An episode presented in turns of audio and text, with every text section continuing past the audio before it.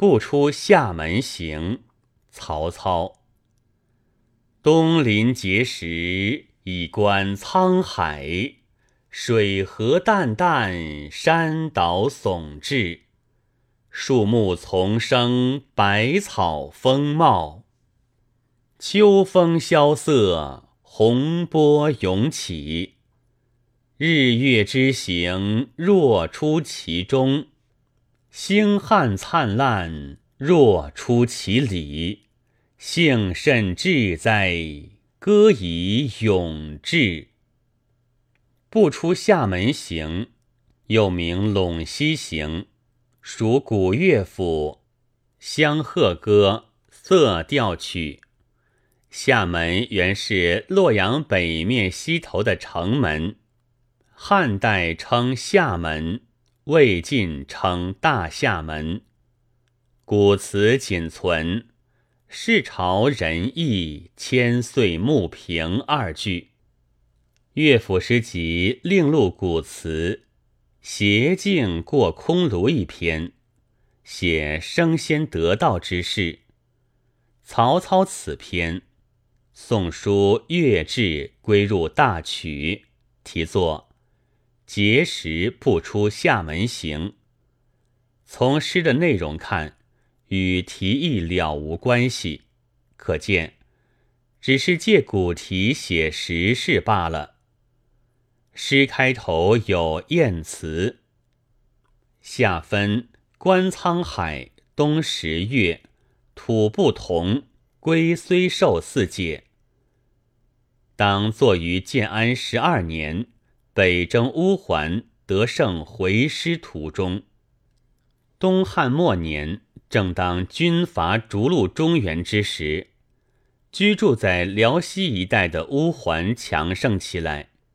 他们南下攻城略地，成为河北一带的严重边患。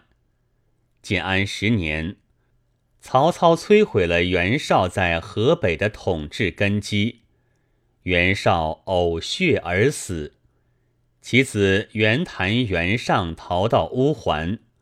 勾结乌桓贵族，多次入塞为害。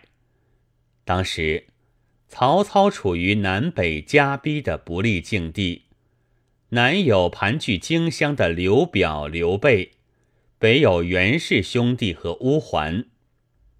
为了摆脱被动局面，曹操采取谋士郭嘉的意见，于建安十二年夏率师北征。五月至吴中，秋七月遇大水，傍大海道不通。后接受田畴建议，断然改道，经徐无山，出卢龙塞，直指柳城，一战告捷。九月胜利回师，途经碣石等地。解乐府不出厦门行旧题，写了这一有名的祖诗。诗中描写河朔一带的风土景物，抒发个人的雄心壮志，反映了诗人踌躇满志、叱咤风云的英雄气概。关于曹操东临碣石，过去多以为是。北征乌桓去时的事，其实这种看法与史实不符，不可置信。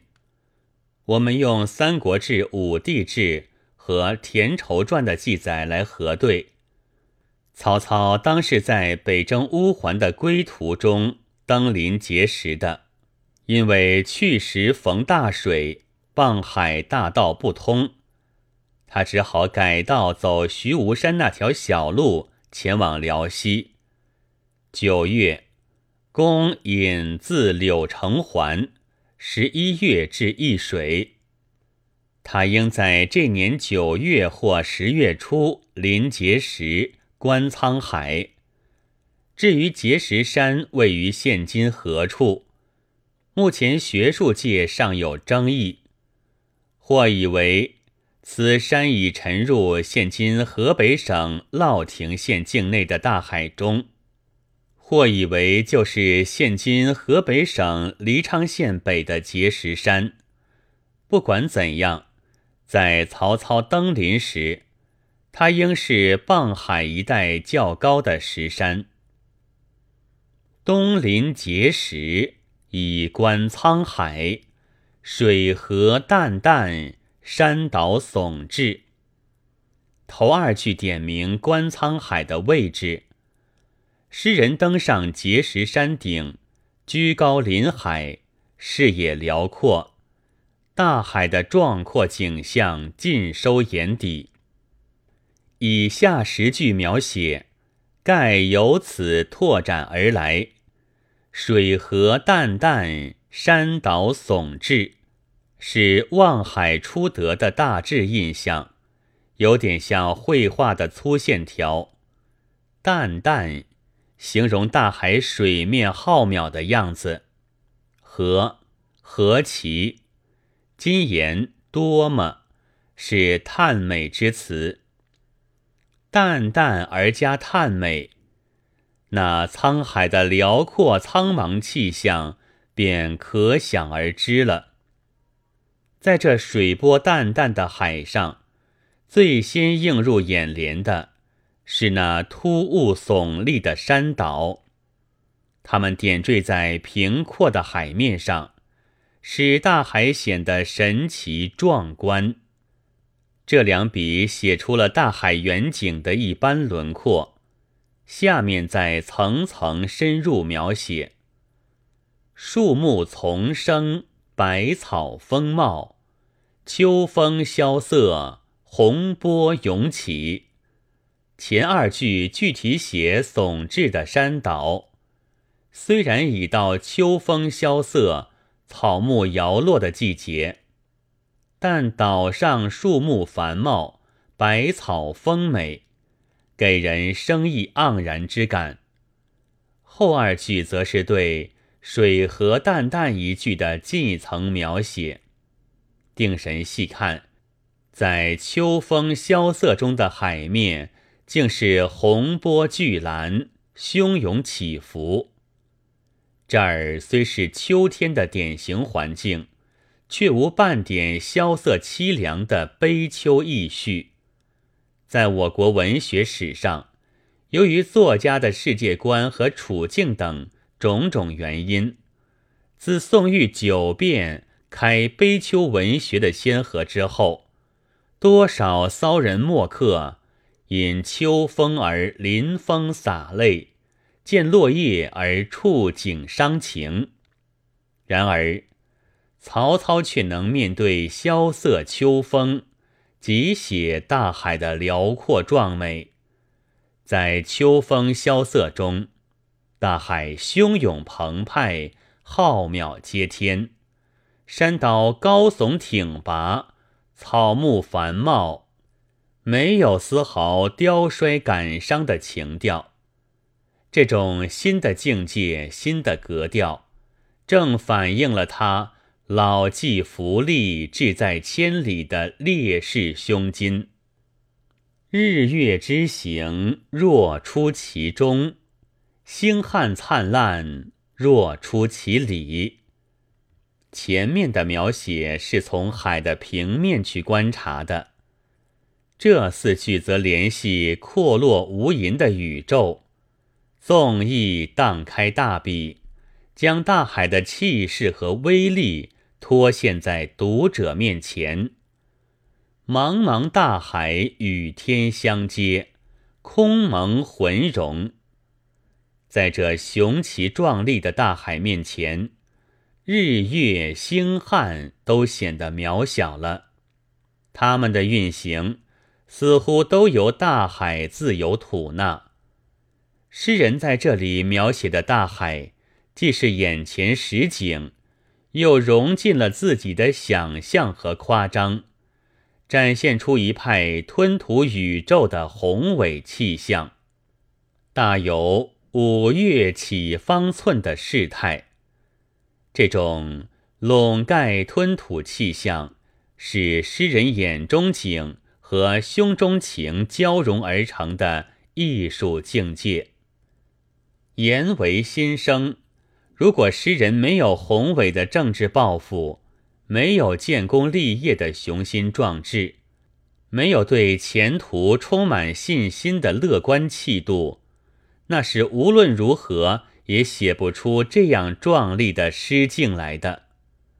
过去有人说曹操诗歌实录霸气，指的就是观沧海这类作品。